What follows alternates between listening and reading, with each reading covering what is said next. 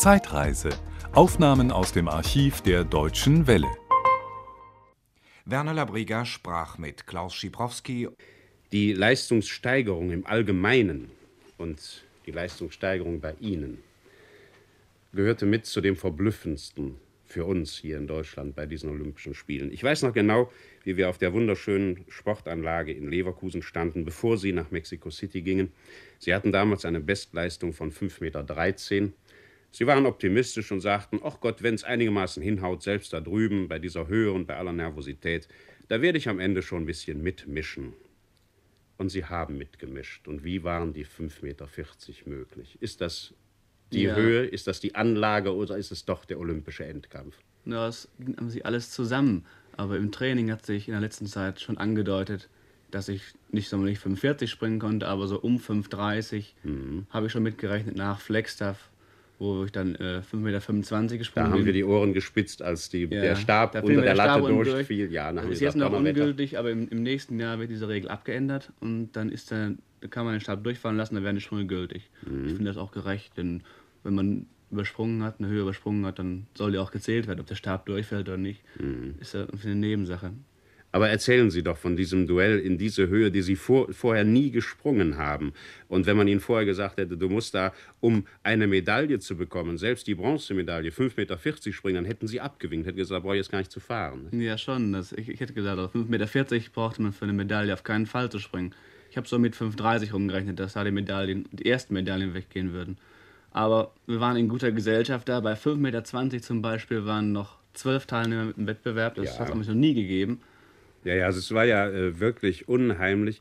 Äh, vor allem jetzt, wenn man das Endklassement besieht, dass zum Beispiel der bis dahin Beste in Europa, der Franzose Dancos, also mit 5,25 Meter den siebten Platz belegt. Ja, in ja. Tokio haben 5,5 Meter fünf für eine deutsche Silbermedaille ja. schon gereicht. Also es ist eine unheimliche Steigerung. Wie ist das zu erklären? Tja. Es ist doch dieselbe Technik. Es sind keine neuen Stäbe hinzugekommen. Äh, der Anlauf ist ja geändert worden. Der, der, Anlauf ist durch die Tartanbahn bedingt wesentlich sicherer geworden. Sicherer, sicherer. und vielleicht auch schneller, ja. Und, Mehr Schwung. Ja, ist ein bisschen schneller. Also auf der kurzen Strecke Anlauf macht auch nicht sehr viel aus. Aber vor allem die Sicherheit beim Anlauf. Man kommt bei jedem Schritt, wenn man sicher einen Anlauf hat, genau wieder auf den gleichen Absprung hin. Mhm. Die Ständer sehen besser aus, optisch besser aus. Höhen von 5,20 Meter, 5,30 Meter sehen aus wie 5 Meter durch die Breite der Ständer durch die Antwort der Latte. Und so kann man sich vorstellen, dass man eben 5,20, 30 und auch sogar 40 springen kann. 5,40 Meter die Silbermedaille. Äh, der große Tag von Mexiko auf dem Treppchen ist vorbei. Empfänge natürlich in Deutschland. Aber wie geht dann, Klaus Schibrowski, der Alltag weiter und wie geht der Sport weiter? Ja, der Alltag geht am Montag schon weiter. Wenn ich zurück zur Hochschule gehe und mich zurückmelden muss, mhm. das Semester hat schon seit drei oder vier Wochen, glaube ich, angefangen. Ich bin Sportstudent und habe noch zwei Semester vor mir. Mhm. Sportlich wird es so weitergehen, dass ich in der nächsten Woche sehr wahrscheinlich schon Hallenwettkämpfe bestreiten werde. Ich mache keine Pause. Ich muss meine gute Form, die ich jetzt im Augenblick habe, ausnutzen mhm.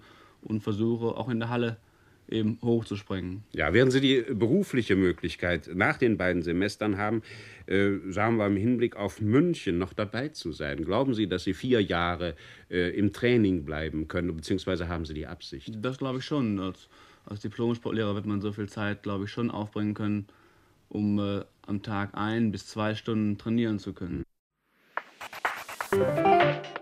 Das war ein Podcast aus dem Archiv der Deutschen Welle. Schön, dass Ihnen das Angebot gefallen hat. Empfehlen Sie uns doch bitte weiter. Deutsche Welle. Mehr unter dw.com.